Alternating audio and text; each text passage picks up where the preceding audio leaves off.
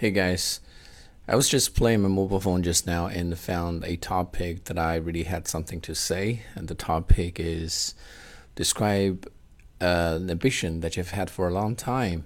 Actually, when I was in my college, my aspiration was to become a conference interpreter.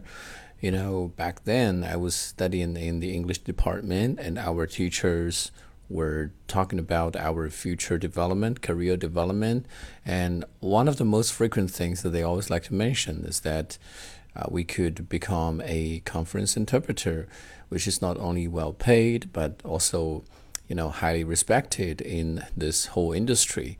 So um, ever since then, I was really interested in it, and I've also made a lot of preparations in order to, you know, um, find a stepstone into this industry. And I bought a lot of books and watched plenty of videos. And every summer I tried to, you know, get some internship experience from those translation companies. And uh, I just tried to uh, uh, listen to as many live news conferences from CCTV International um, as much as possible. And after um, a couple of years of training, I was quite confident. So I took the test, but I at that time I was not good enough, so I failed.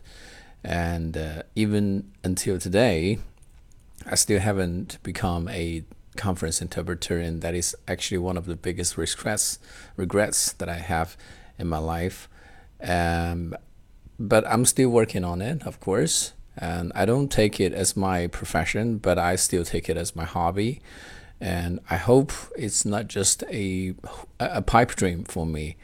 And uh, so anyway, um, that's what I have to say about my aspiration.